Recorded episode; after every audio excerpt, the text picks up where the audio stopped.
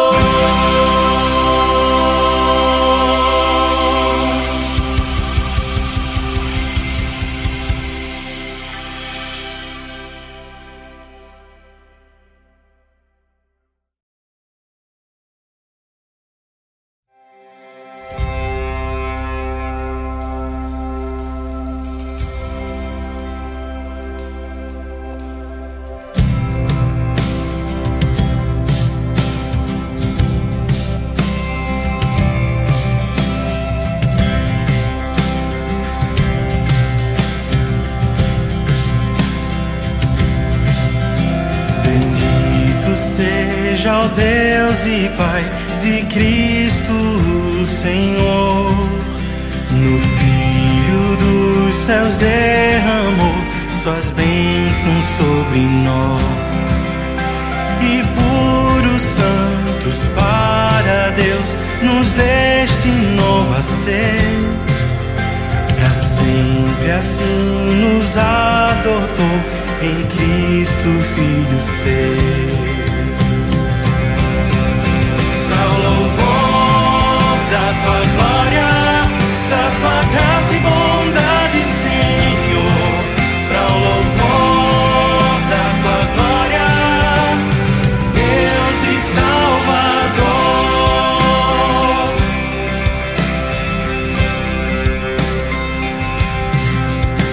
Bendito seja o Deus e Pai que em Cristo a graça traz.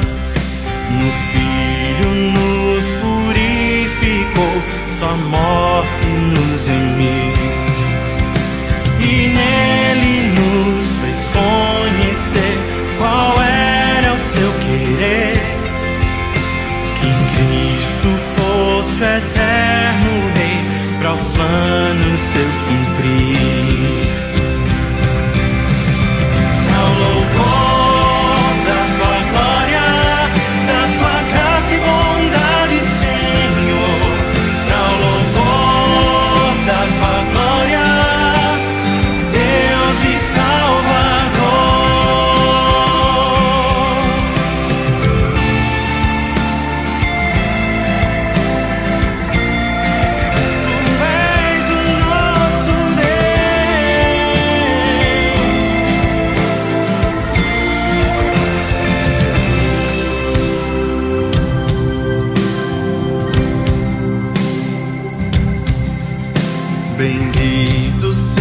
Seja Deus e Pai, pois cremos no que diz.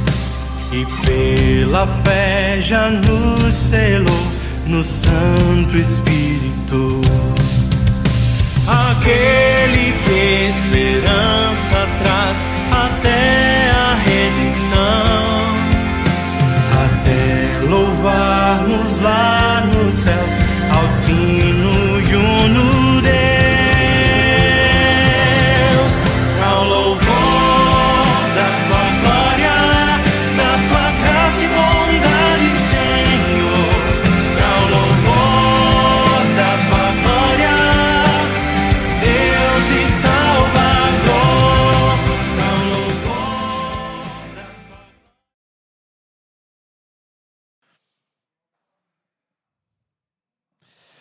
dia a todos. Bom dia, Igreja Batista Vida Nova. Bom dia aqueles queridos amigos e irmãos que estão nos acompanhando aí pela nossa transmissão. Quero cumprimentar a todos com a graça e a paz do nosso Senhor Jesus Cristo. Dar as boas-vindas para que a gente tenha um tempo na manhã de hoje, um tempo muito precioso, um tempo de crescimento, um tempo de uh, edificação, estudando o livro de Atos já estamos estudando há alguns meses, na verdade, praticamente o ano inteiro, o livro de Atos, e nos encontramos no capítulo 7.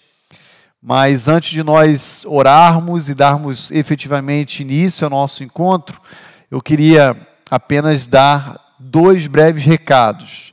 O primeiro deles é que a nossa a aula de hoje, excepcionalmente, vai se encerrar mais cedo especialmente para aqueles que não são membros da nossa igreja, que estão nos acompanhando, eu queria dizer que nós hoje teremos uma assembleia às 10 horas. Então, nosso compromisso hoje, excepcionalmente, será a ministrarmos um tempo de aula até as 10 horas, encerrando, e então, é, através da plataforma Zoom, podendo realizar uma assembleia híbrida uma assembleia em que a gente tem uma parcela da nossa membresia aqui no nosso salão e outros que estarão nos acompanhando virtualmente por meio da plataforma Zoom.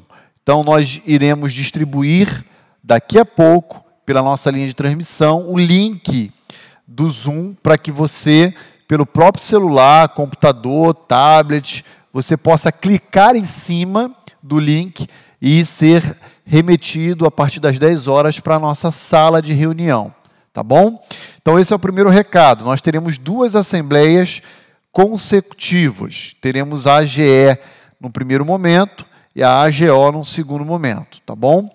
Então, como já anteriormente temos convocado a igreja ah, para essas assembleias, hoje, a partir das 10 horas, nós iremos dar início, então, a nossas duas assembleias.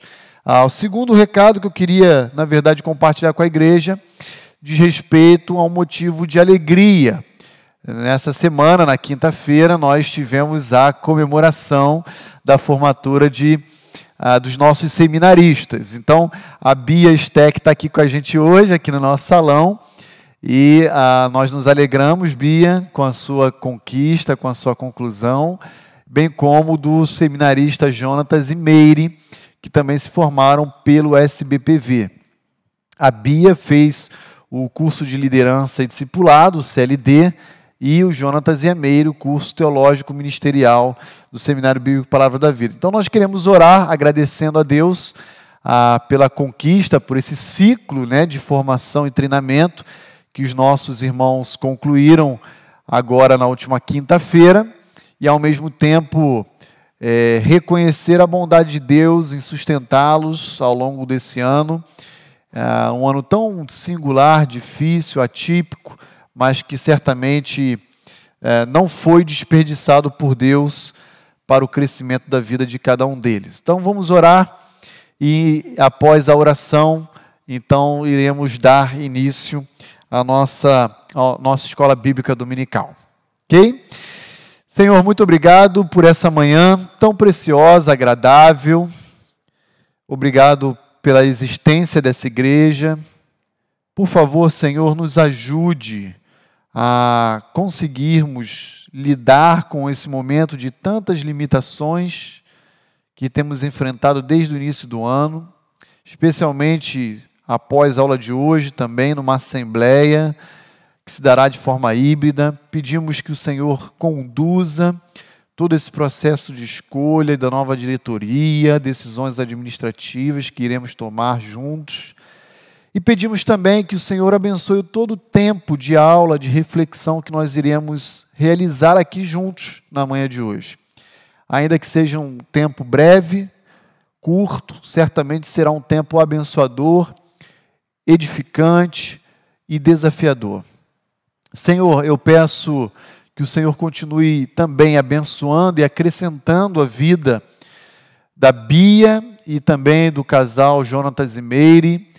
Que o Senhor continue acrescentando a vida deles crescimento, amor, paixão pela tua causa, pelo teu reino, para que eles, depois de então de formados, possam efetivamente servir a sua igreja local com entrega, a disposição, gratidão. Obrigado por esse ciclo de treinamento que se fecha, que se conclui e por tantas oportunidades que o Senhor concedeu a cada um deles ao longo desse ano. Que eles possam, nesse final de ano, descansarem e reconhecerem a tua bondosa mão sobre a vida deles a todo instante e também possam, para os próximos anos, a desenvolverem planejamento, estratégias, ações em favor da, do teu reino, em favor da tua causa, para assim continuarem te servindo com a integralidade do ser de cada um deles. Abençoa o tempo que teremos de estudo, conduza-nos por meio da ação do teu Santo Espírito e fale conosco, porque estamos aqui, mais uma vez, totalmente abertos para ouvir a tua voz e sermos transformados pelo poder do teu Santo Espírito em nossas vidas. Eu peço isso por mim, por cada um dos meus irmãos, em nome de Cristo Jesus. Amém e amém. Quero dar boas-vindas também a todos aqueles que estão nos acompanhando e que eventualmente ah, não fazem parte dessa igreja, que são nossos visitantes. Sejam muito bem-vindos em nome da Igreja Batista Vida Nova. Eu quero dar as boas-vindas a vocês e dizer que vocês são muito bem-vindos ao nosso meio, ao nossas, aos nossos encontros, às nossas aulas, culto.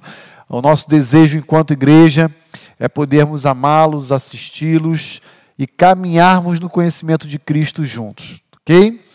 Muito bem, abra comigo sua Bíblia no livro de Atos, capítulo 7.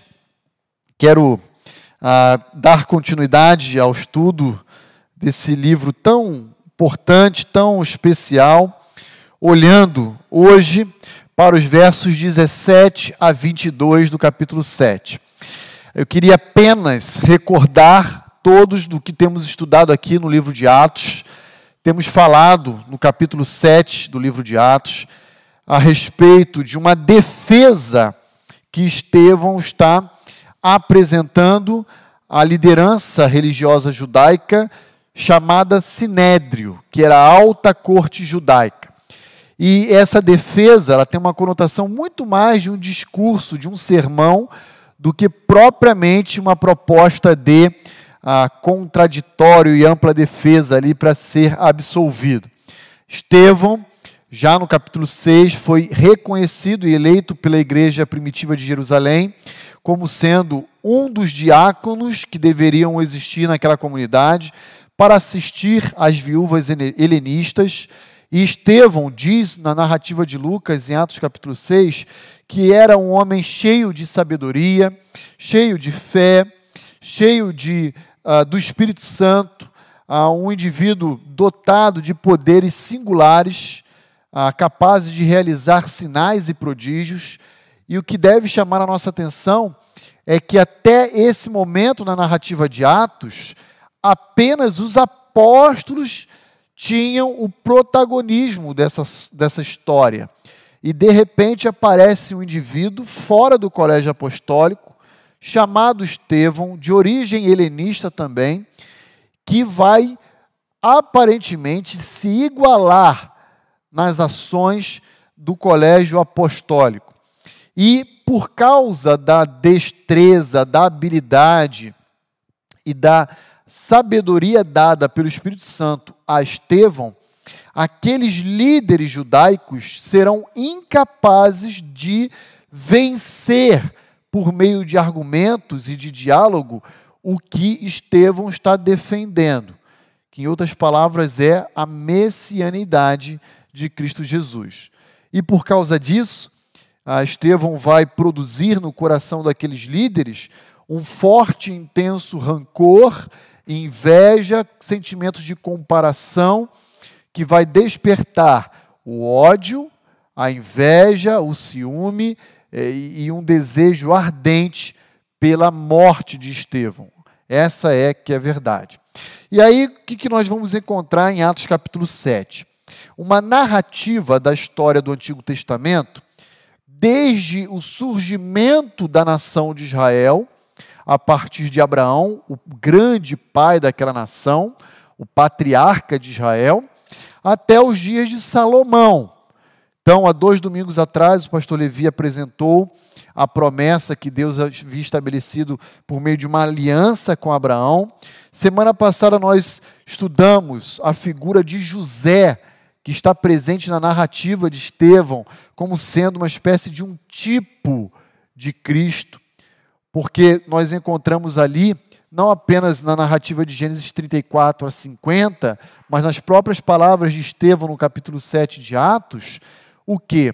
Que José tinha ali a bênção de Deus sobre ele, e ele então vai ser um instrumento de Deus para a preservação de todo o povo de Deus, o povo da aliança, que estava ali surgindo at através de Abraão, Isaac Jacó, e que agora se encontrava ali, por meio da descendência de José no Egito, ali a linha da promessa, a linha genealógica que iria preservar não apenas os seus irmãos e o seu pai, mas agora já 75 pessoas, as esposas dos irmãos, os filhos dos irmãos, ali através do Egito. Então José vai ser esse preservador, aquele que vai, por meio do Egito, cuidar, amparar e pro proteger, preservar a sua própria família. E, e o foco, então, de Estevão, no seu discurso, se dará basicamente em dois segmentos. Primeiro, Deus não está limitado na sua ação na história a um povo específico ou a uma cidade, uma região específica. Não, Deus não age apenas no Monte Moriá, no Monte Sião ou em Jerusalém por meio do templo.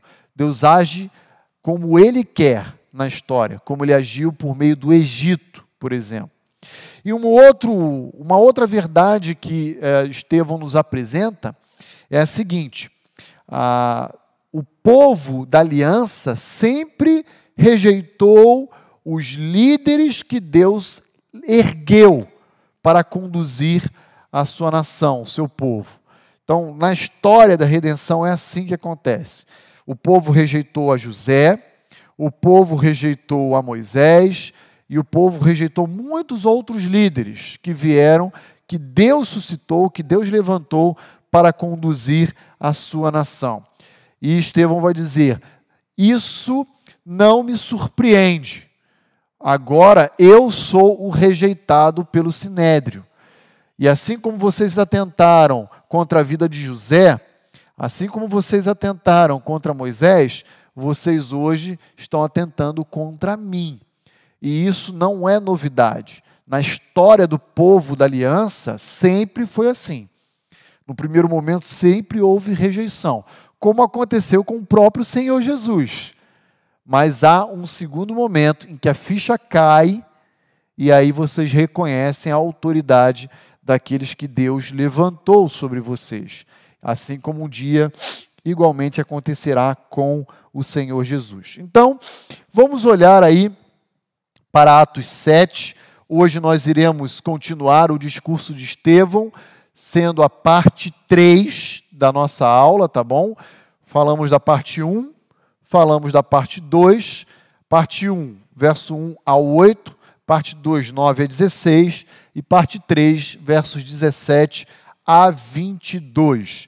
Então vou pedir que alguém aqui do salão que possa me ajudar, levante uma das suas mãos para a gente fazer chegar um microfone até você e nós vamos apenas ler a parte de Moisés no que diz respeito a, digamos assim, o seu surgimento na história de Israel.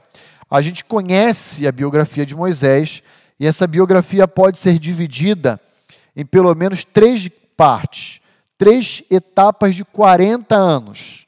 Os primeiros 40 anos de vida de Moisés, tendo ali o seu chamado, né, o seu surgimento, ah, depois a segunda, o segundo terço, eu diria, né, da vida de Moisés, ele sendo levado para o deserto do Sinai, ali tendo um encontro com Deus pessoalmente, onde ele vai chamar, vocacioná-lo para o exercício de libertação, e a sua terceira parte, propriamente com a libertação do povo, levando eles então para o deserto em direção à terra prometida. Então, hoje nós iremos dedicar apenas a essa primeira parte do surgimento de Moisés, porque nossa aula vai apenas até as 10 horas.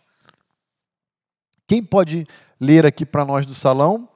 Ah, muito bem, a Dani aqui, obrigado, Dani.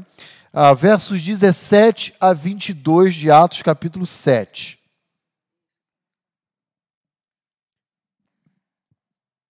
Como, porém, se aproximasse o tempo da promessa que Deus jurou a Abraão, o povo cresceu e se multiplicou no Egito, até que se levantou ali outro rei, que não conhecia José. Este outro rei tratou com astúcia a nossa raça e torturou os nossos pais a ponto de forçá-los a enjeitar seus filhos, para que não sobrevivessem. Por esse tempo nasceu Moisés, que era formoso aos olhos de Deus. Por três meses foi ele mantido na casa de seu pai. Quando foi exposto, a filha de Faraó o recolheu e criou como seu próprio filho. E Moisés foi educado em toda a ciência dos egípcios e era poderoso em palavras e obras.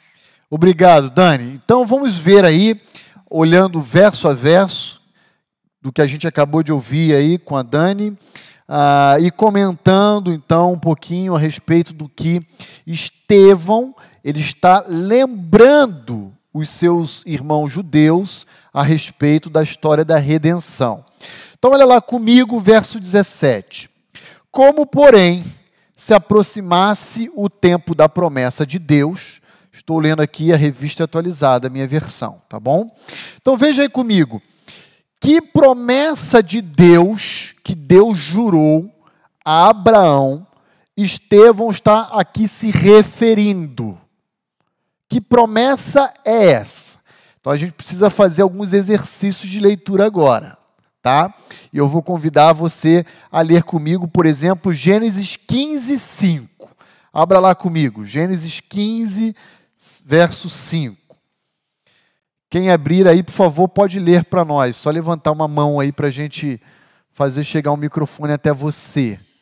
Alguém achou aí? A Dani, já achou, Dani? Pode ler para a gente então, por favor? Então conduziu-o até fora e disse: Olha para os céus e conta as estrelas, se é que podes.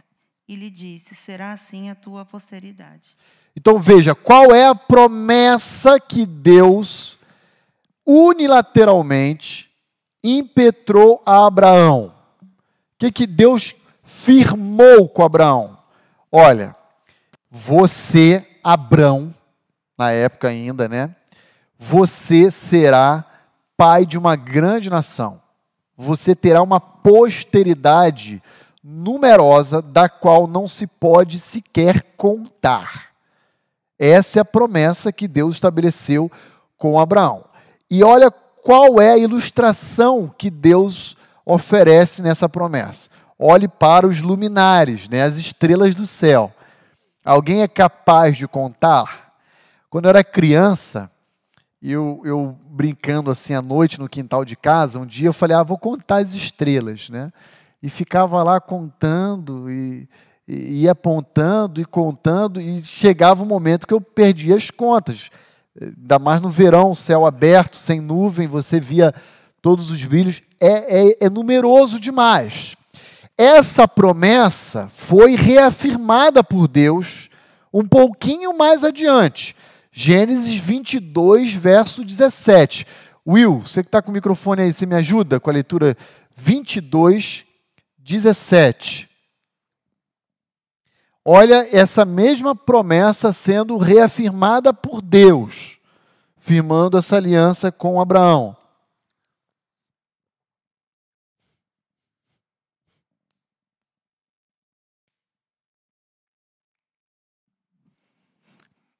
que deveras te abençoarei e certamente multiplicarei a, sua a tua descendência como as estrelas dos céus e como a areia na praia do mar. A tua descendência possuirá a cidade dos, teus, dos seus inimigos. Obrigado, Will. Então veja aí, agora ele acrescenta uma outra ilustração. Além das estrelas do céu, os luminares, né? Deus ainda estabelece um outro parâmetro para ratificar o tamanho dessa posteridade que vai é, existir a partir de Abraão. E qual é o tamanho? Como os grãos de areia da praia, ou seja, numeroso e infinito. A ideia é essa, né? Ah, então, veja, vamos voltar para Atos 7, 17 novamente. Hoje a gente vai ficar fazendo esse exercício de ir para o Novo Testamento e voltar para o Antigo, porque Estevão está proferindo um sermão expositivo aqui, tá? a respeito ah, da vida de Moisés. Então, olha lá.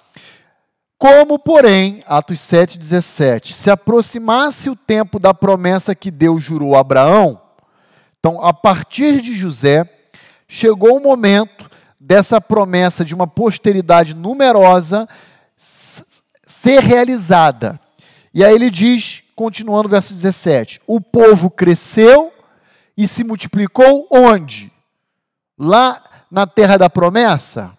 Não, no Egito. Mais uma ênfase de Estevão em dizer: olha, Deus atua na história como ele quer. Ele é soberano. Deus não está preso a Jerusalém, ao Monte Sião, ao Monte Moriá. Deus age como ele quer. E adivinha onde Deus decidiu oferecer a realização da promessa dada a Abraão? No Egito. Então é lá no Egito que essa nação praticamente surge. É, chegou lá 75, lembra de Atos 7, 15, 16 mais ou menos? Deixa eu ver aqui qual é o verso ah, que fala ah, 14.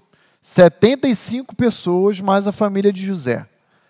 E de lá vão sair milhões em direção a Canaã. Então a nação praticamente surge no Egito. E é essa ênfase que, então, Estevão quer oferecer àqueles judeus. Verso 18: Até então que se levantou ali no Egito outro rei que não conhecia José.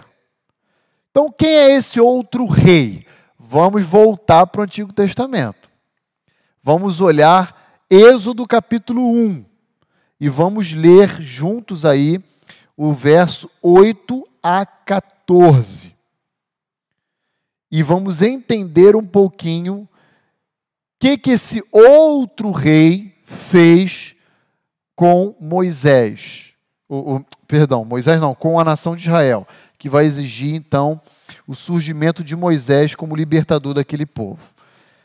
Quem pode ler para nós aí Êxodo 1, de 8 a 14? Olha lá, Renata lá atrás. Obrigado, Renata.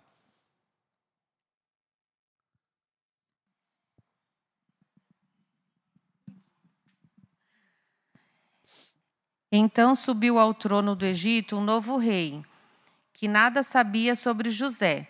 Disse ele ao seu povo: Vejam, o povo israelita é agora numeroso e mais forte que nós. Temos que agir com astúcia para que não se tornem ainda mais numerosos e, no caso de guerra, aliem-se aos nossos inimigos, lutem contra nós e fujam do país. Estabeleceram, pois, sobre eles chefes de trabalhos forçados para os oprimir com tarefas pesadas. E assim os israelitas construíram para o faraó as cidades, as cidades celeiros de Pitom e Ramsés. Todavia, quanto mais eram oprimidos, mais numerosos se tornavam e mais se espalhavam.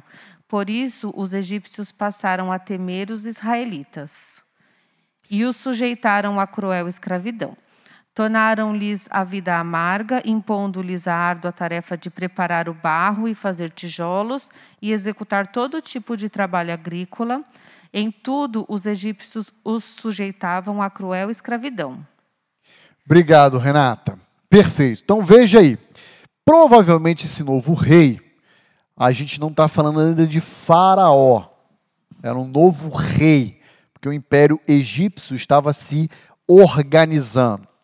A, a partir de estudos históricos e arqueológicos, provavelmente há grandes chances de que esse novo rei fosse um indivíduo de uma, como posso falar, uma etnia Ixo, um grupo antigo do Oriente Médio Antigo, chamado Ixos. Eles conquistaram então o território egípcio e essa pessoa que estava assumindo o governo daquela porção territorial não conhecia José e não tinha qualquer compromisso em manter o que os governantes anteriores haviam firmado com José e a sua família.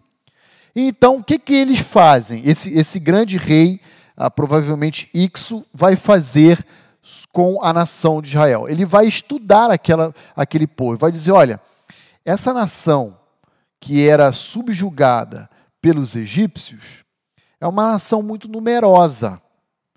Isso deve chamar a nossa atenção, porque a qualquer momento esse povo que não é egípcio pode firmar aliança com algum inimigo nosso e numericamente eles são superiores, eles podem nos derrotar. Então o que, que a gente vai fazer? A gente vai oprimir essa turma para não dar margem alguma deles se unirem ou firmarem aliança com algum povo inimigo, e nós vamos começar a matar os homens. Que na sequência, no capítulo 2 de Êxodo, você deve lembrar a história, vai haver um decreto para matar todos os bebês que sejam meninos.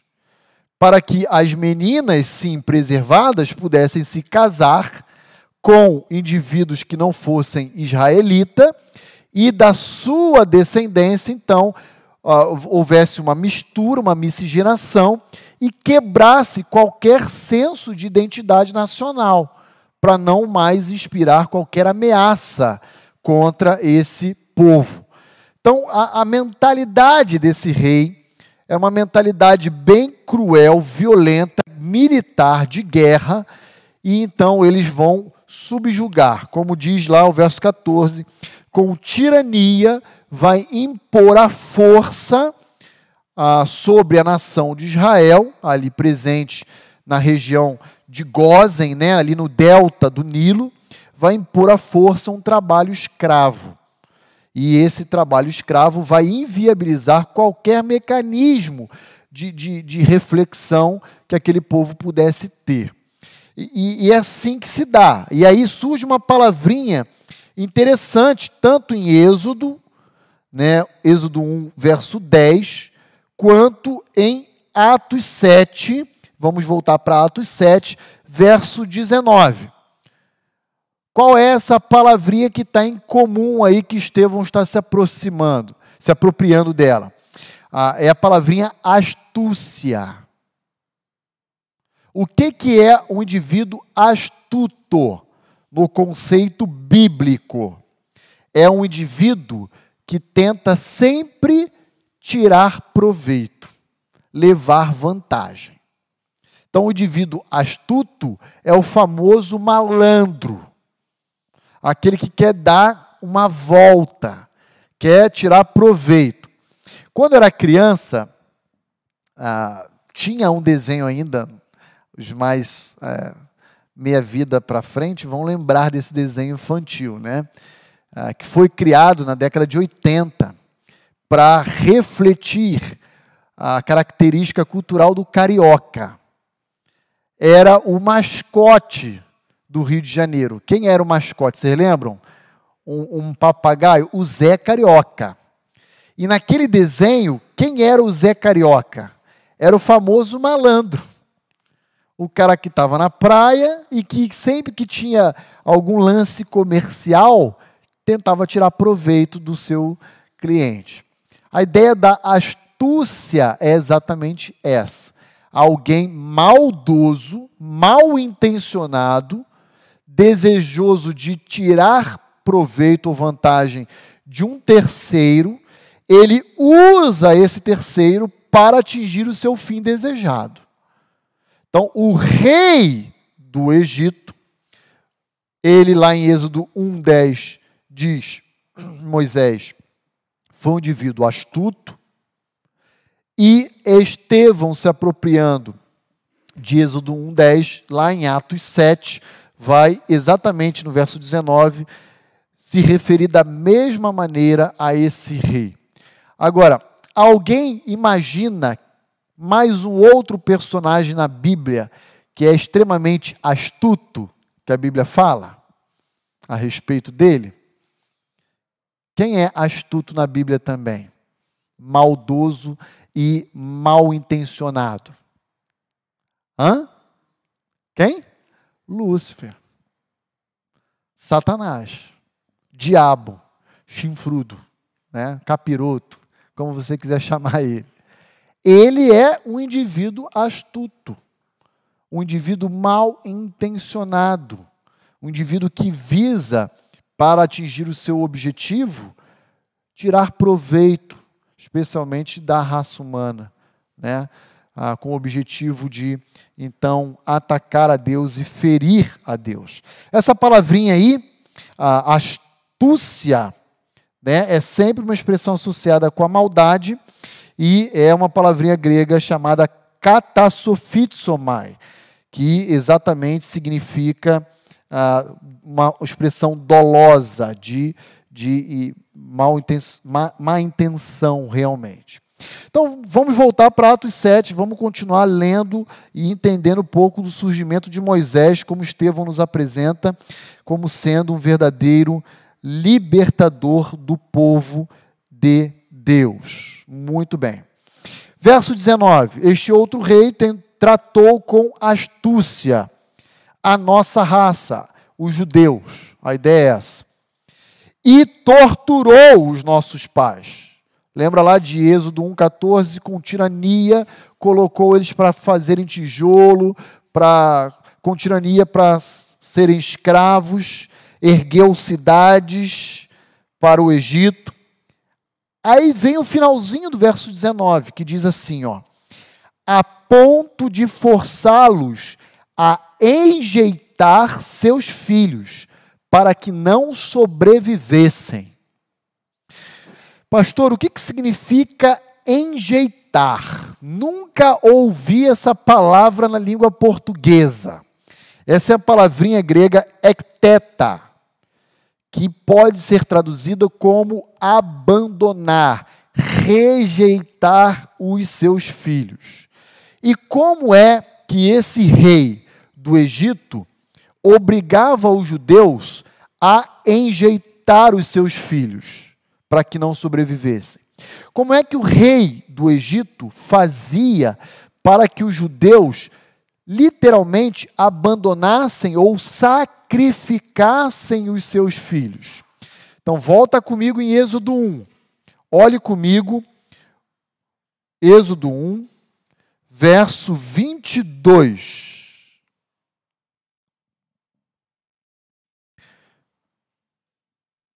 Olhe comigo, Êxodo 1, 22. Esse aqui eu vou ler e eu peço que os irmãos acompanhem. Então ordenou Faraó a todo o seu povo, dizendo: A todos os filhos que nascerem aos hebreus, lançareis no Nilo, mas a todas as filhas deixareis viver. Então, como é que o rei do Egito enjeitava os hebreus para que os seus filhos não sobrevivessem? Ele exigia que os judeus pegassem os seus bebês e entregasse-os ao Nilo, colocassem os seus bebês no próprio rio Nilo que, que acontecia com o bebê recém-nascido lançado no rio Nilo? Adivinha? Era morto. E qual, quais eram as possíveis causas mortes? Uma, afogamento, naturalmente. Outra, eles serviam de alimento para crocodilos.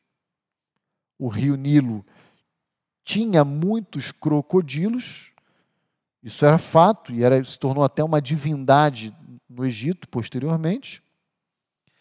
E também há registros de que o rio Nilo tinha a presença também de hipopótamos. Já viu um hipopótamo? Já vi no zoológico, né? Bocão do bicho, quando ele abre, é isso aqui. Engolia por inteiro. uma criança. Então, qual era a proposta Faraó ou do rei do Egito? A ideia era de que ah, colocassem todos os bebês meninos para morrer. Assim atenderia o objetivo do Egito de não se encontrar ameaçado numericamente por esse povo, a nação de Israel, e ao mesmo tempo os próprios judeus falavam: é melhor que o meu filho morra do que ele cresça e vive, viva e experimente o que nós estamos experimentando, a opressão na mão dos nossos inimigos. Então muitos pais faziam isso. Tinham que entregar os seus filhos ali, então, no Rio Nilo. E assim, infelizmente, ah, vivia aquela nação de Israel naquele contexto sobre opressão. Atos 7, verso 20. Continuando então aqui a leitura ah, do surgimento aí de Moisés. Ah, até aqui, tranquilo, irmãos, estamos só fazendo um relato histórico. Vamos para Atos, voltamos para Êxodo. Vamos para Atos, voltamos para Êxodo, tá bom? Se surgirem alguma dúvida, tanto aqui presencial quanto no chat, por favor, é só postar para nós. Verso 20: Por esse tempo, ou seja, naquela geração, naquela época, nasceu então Moisés. Surge, conforme está aí ó, no nosso slide, a figura de um libertador, outra expressão tipológica de Cristo. Ah, quem Moisés foi para a nação de Israel? um libertador. Quem Jesus é para o povo de Israel? O verdadeiro libertador, que extrapola inclusive a nação de Israel e é libertador de toda a raça humana. Assim como José prefigurava Cristo, agora Moisés será essa outra espécie de prefiguração do Messias. Então, olhe lá, verso 20 de Atos 7. Ah, muito bem. Por esse tempo nasceu Moisés, que era formoso aos olhos de Deus. E eu lendo essa passagem, me saltou aos olhos essa expressão, né? Era formoso aos olhos de Deus. E aí eu fui buscar passagens paralelas para tentar ver aí como era a percepção dos outros autores bíblicos. E pasmem, vamos fazer um exercício aqui, juntos, de leitura, né? Moisés parece ter sido realmente uma criança linda. Linda. Linda mesmo. Ah, fisicamente falando. Uma criança que, um bebê que chamava a atenção ah, desde o seu nascimento, por aqueles que o conheciam ali. Então vamos lá. Êxodo 2, verso 2. Vamos voltar para Êxodo. Quem pode ler Êxodo 2, 2? Levante uma das suas mãos aí para a gente fazer chegar o microfone até você. A Marilene. Obrigado, Mari. Olhe só o que Êxodo 2:2 nos apresenta a respeito desse bebezinho. E a mulher concebeu e teve um filho, e vendo que ele era formoso, escondeu-o três meses. Quem é essa mulher? Alguém lembra do nome de, da mãe de Moisés? Joquebed. Não é um nome muito comum, né? Mas aí serve de inspiração aí para as mamães futuras aí que quiser né, colocar o nome da sua menininha de Joquebed. Ah, mas o fato é que Joquebed pega o seu filho no colo e vê que ele era o quê? Formoso. E o esconde por três meses. Olha o que, que o autor da carta aos Hebreus também diz a respeito de Moisés. Hebreus 11, 23, no famoso rol da, dos heróis da fé. Hebreus 11, 23. Quem pode ler para nós aí? Só levantar uma das suas mãos.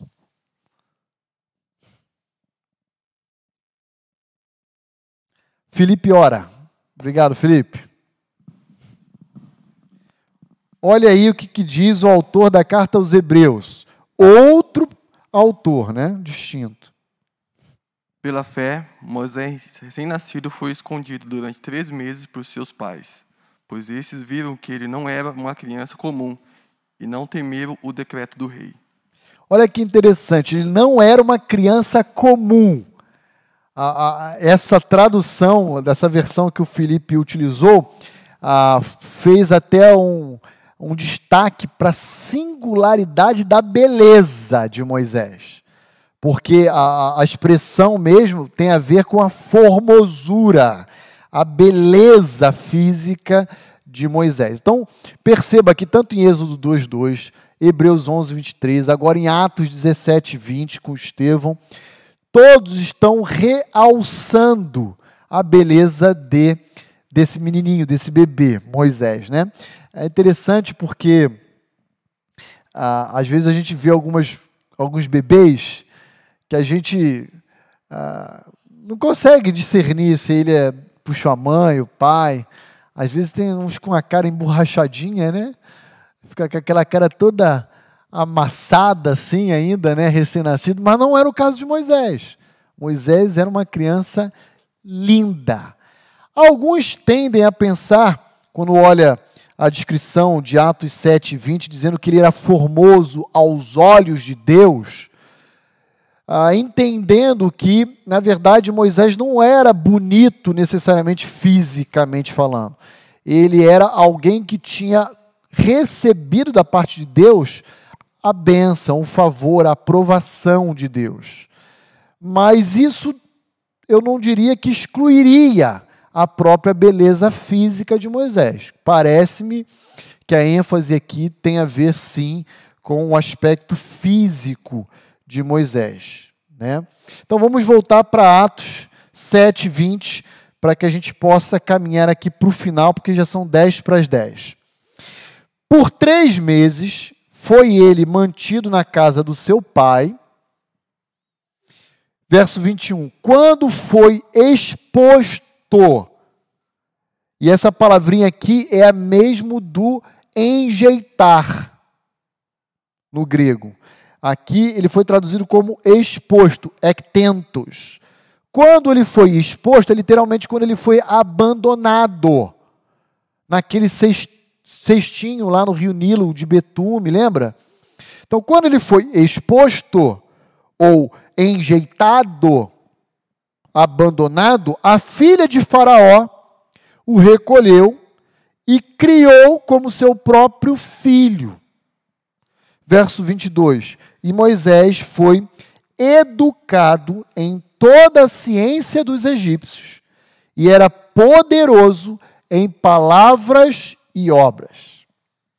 Aqui nós temos uma declaração de Estevão que mostra para todo o sinédrio que estava acusando Estevão de blasfemar contra Moisés que isso não era verdade. Olha como uh, Estevão fecha esse bloco com palavras de respeito e admiração em relação a Estevão, dizendo: Olha, eu, perdão, em relação a Moisés, olha, Moisés, ele foi educado em toda a ciência egípcia, que era a, a ciência mais avançada da época, e ele era um homem poderoso em palavras e obras. Agora, entenda uma coisa, irmãos.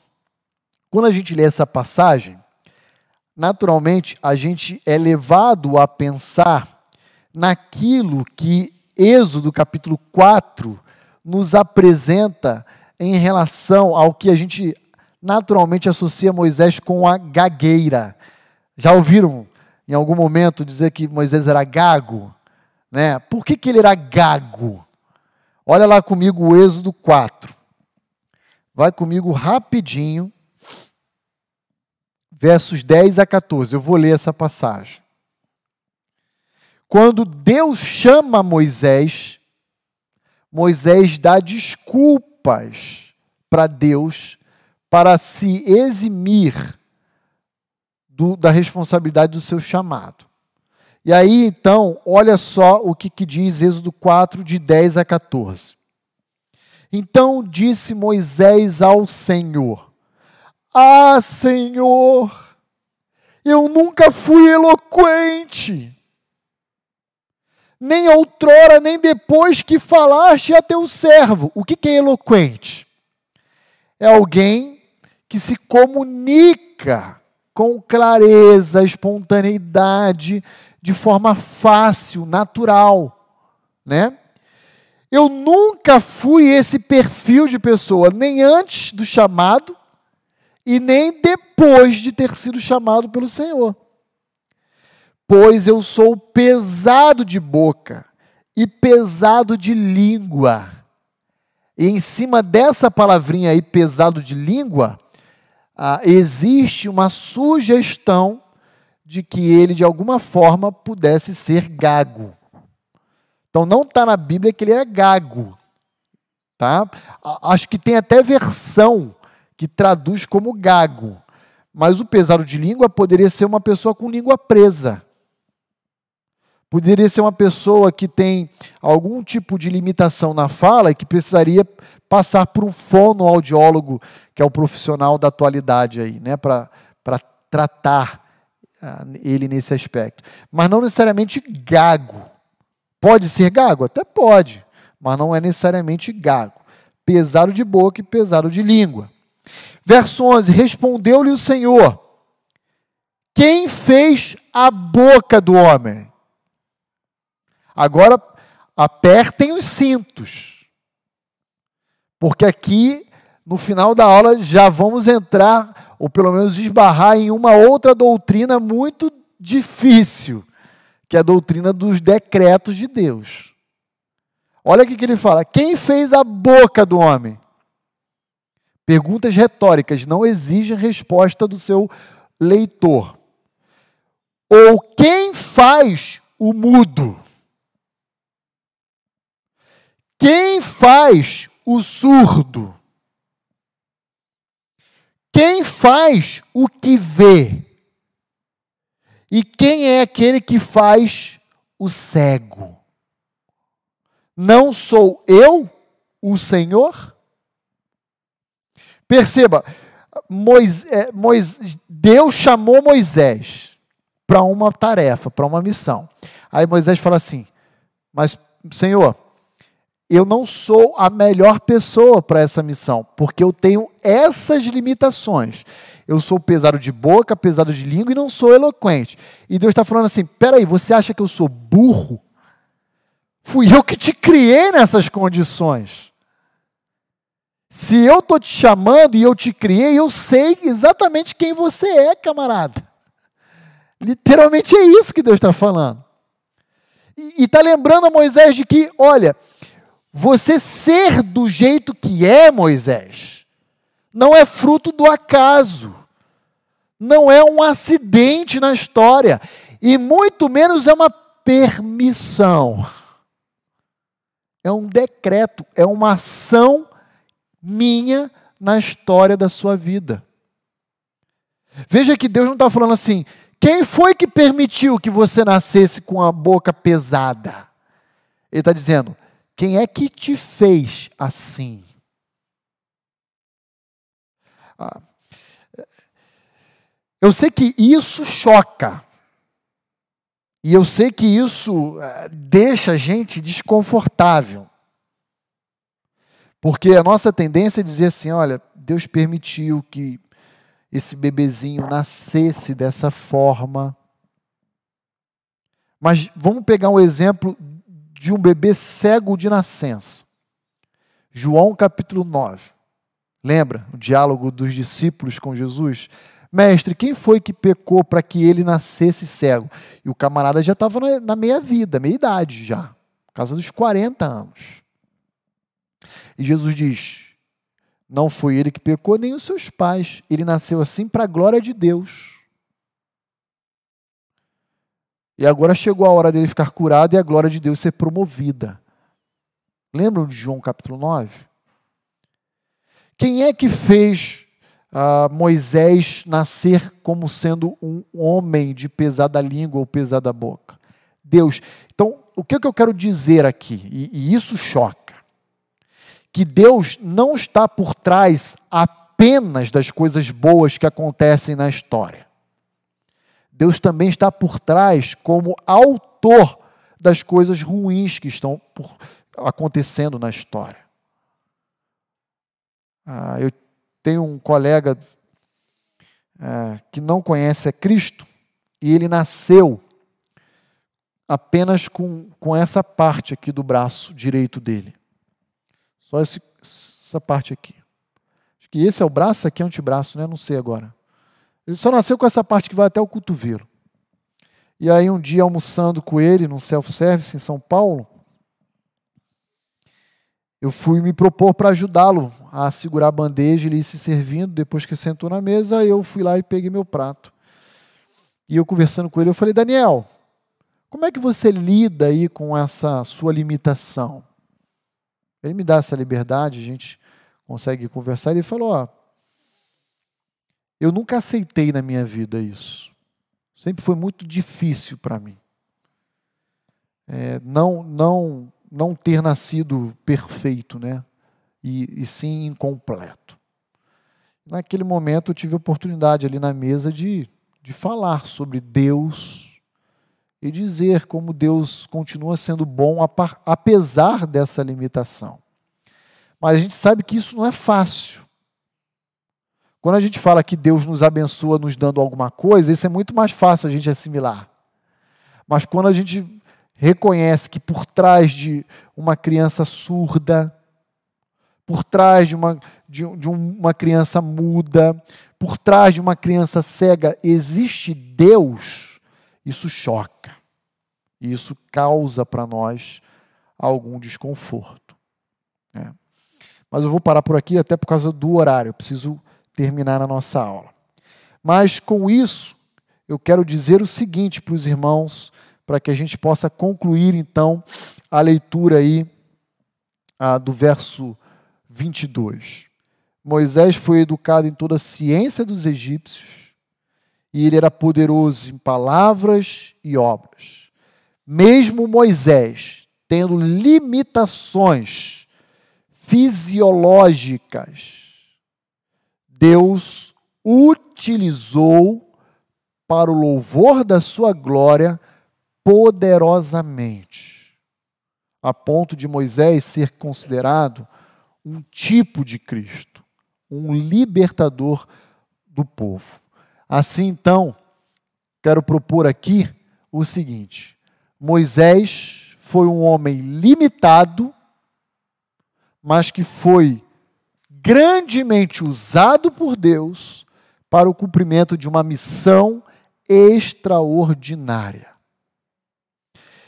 E assim como Deus atuou na história da vida de Moisés, usando a sua vida poderosamente, independente das limitações que ele possuía, o fato é que ele continua agindo assim em nossos dias, apesar das nossas limitações e fraquezas. Com isso, quero concluir nossa aula rapidamente, oferecendo duas considerações finais práticas aplicáveis. Quando a gente olha Atos 7, 17, como, porém, se aproximasse o tempo da promessa que Deus jurou a Abraão,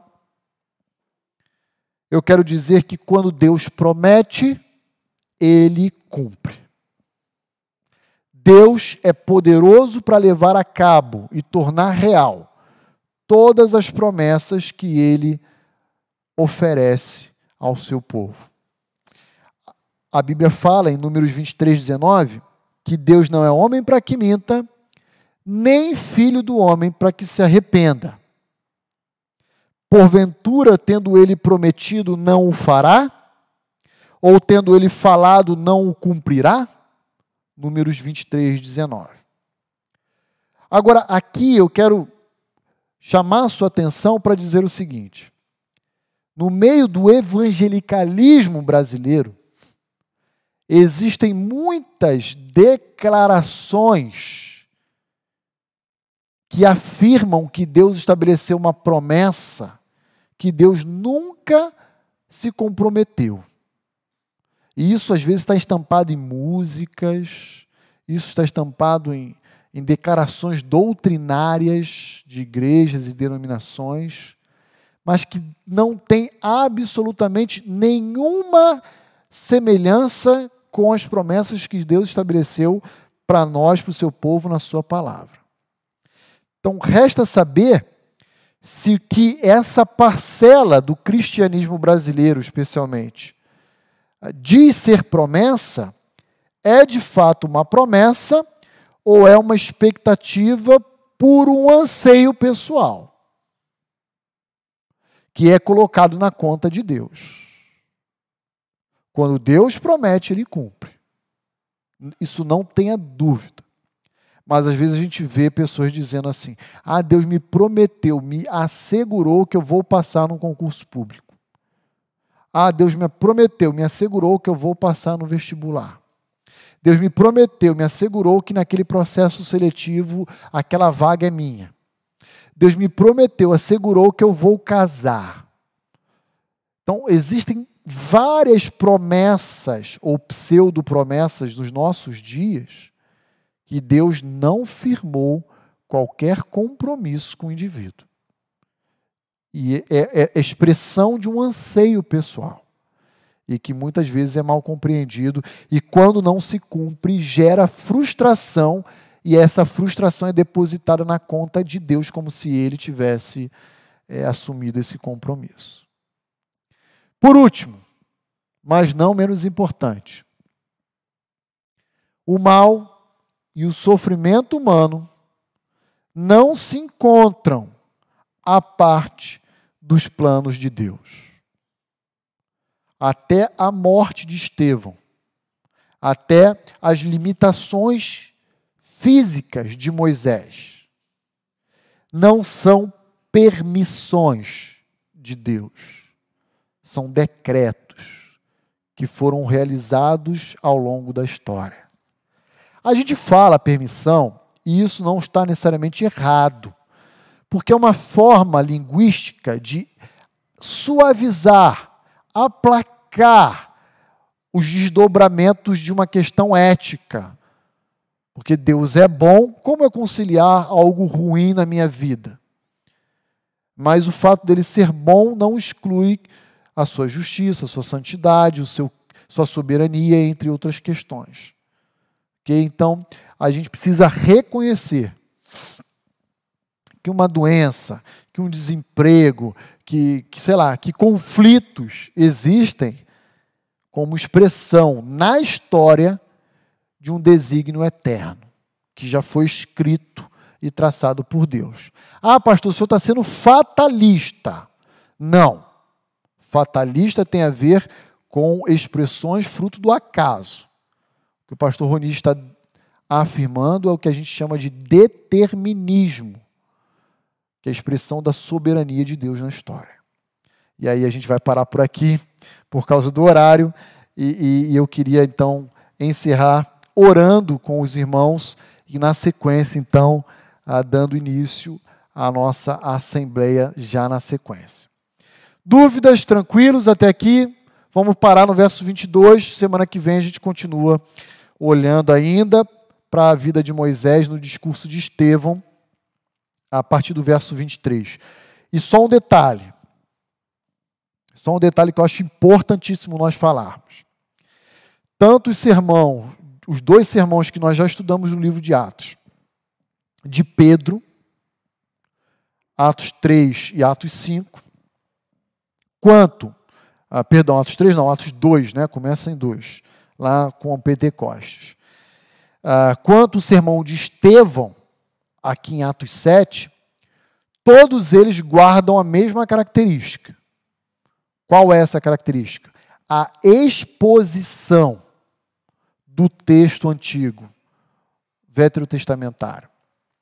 Por isso, inclusive, que o modelo que nós orientamos, pregamos, ensinamos aqui na, na Igreja Batista Vida Nova é sempre expositivo. Sempre expositivo. Nós não pregamos nos cultos sermão tópico, temático, biográfico, a gente sempre prega expositivamente. Até as aulas GBD é a exposição da carta de Corinto, do livro de Atos, é sempre expositivo, porque cremos que esse é o modelo apostólico. Esse é o modelo que a gente deve observar no ensino bíblico, tá bom? Necessariamente os outros modelos estão errados, pastor? Não necessariamente. Porém, o modelo que a Bíblia nos propõe sempre é o expositivo. Tá bom? Feitas essas considerações, vamos orar. E então ah, eu me despeço daqueles que estão nos visitando, gentilmente, pedindo a compreensão de todos.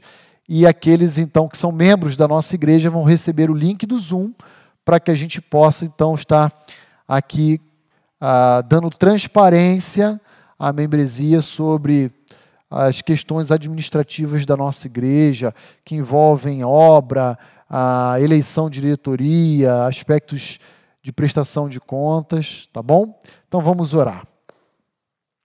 Ó Deus, obrigado por essa manhã de ensino, de reflexão, e o meu desejo é que tudo aquilo que nós lemos, estudamos, em alguma medida alcance o coração do teu povo e, e, e escreva essas verdades tão preciosas que o Senhor nos oferece por meio de uma passagem tão curta, mas tão rica de ensinamentos. Obrigado por nos lembrar a respeito da tua soberania sobre a história das nossas vidas e também da forma incrível como o Senhor uh, usa homens, mulheres, crianças, adultos, uh, para promover a tua glória das maneiras mais incríveis que nós podemos encontrar no texto bíblico, como era o caso de Moisés. Continue abençoando-nos agora nessa assembleia, para que a gente possa te honrar também ah, por meio das decisões que queremos tomar. Dirija, ó Deus, por meio do teu Santo Espírito, a tua igreja na eleição dessa nova diretoria estatutária, para que eles possam, para que possamos, como igreja, é, ter nomes de fatos que sejam aprovados ao Senhor e que possam abençoar a tua igreja através da gestão dela. Por favor, Senhor, continue abençoando o nosso dia e também logo mais o nosso culto à noite. Nós colocamos todas essas questões diante do Senhor, suplicando pela tua intervenção e aprovação sobre cada uma delas, em nome de Cristo Jesus. Amém e amém. Que Deus os abençoe. Até logo mais às 19 horas, também no nosso tempo de celebração.